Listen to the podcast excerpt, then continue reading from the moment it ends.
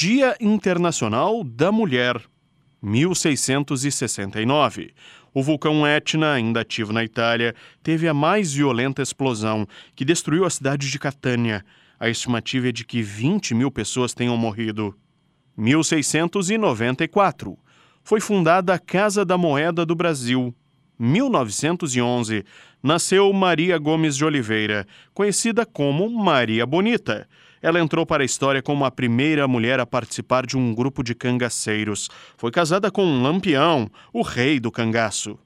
1929 nasceu Hebe Camargo. Apresentadora, cantora e atriz, Hebe Camargo morreu em 2012 vítima de um câncer aos 83 anos. 1979, a Philips demonstrou o Compact Disc, o CD, pela primeira vez.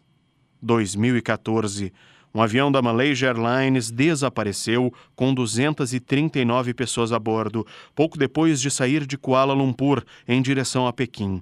A aeronave teria caído no extremo sul do Oceano Índico. As buscas foram encerradas em janeiro de 2017, sem sinais dos destroços. 2016 morreu aos 90 anos George Martin, produtor dos Beatles, considerado o quinto integrante do grupo.